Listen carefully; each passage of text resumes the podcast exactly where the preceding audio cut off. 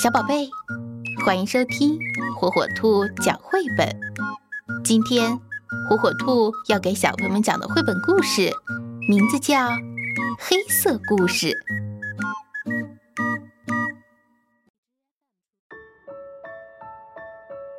在这个色彩缤纷的世界里，所有颜色的感情都很要好，唯独是黑色。一直都不受欢迎，因为所有美丽的东西都好像没有它的份儿，黑漆漆的，一点儿也不漂亮。因此，大家都不爱和它在一起。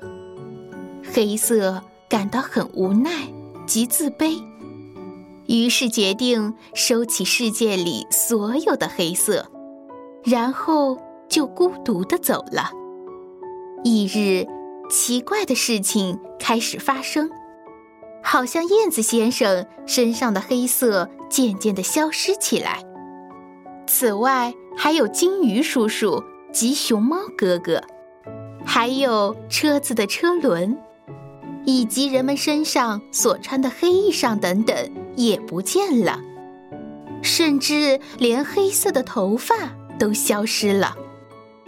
之后。没有了黑夜的晚上，太阳仍是高高挂在天上，这令大家都不能入睡，于是便纷纷鼓噪起来。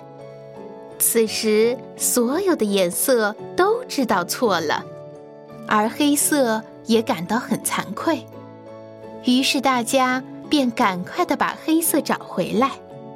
黑色很是感动。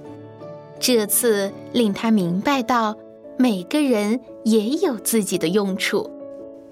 于是，一切渐渐恢复正常，而他们亦相处得非常愉快。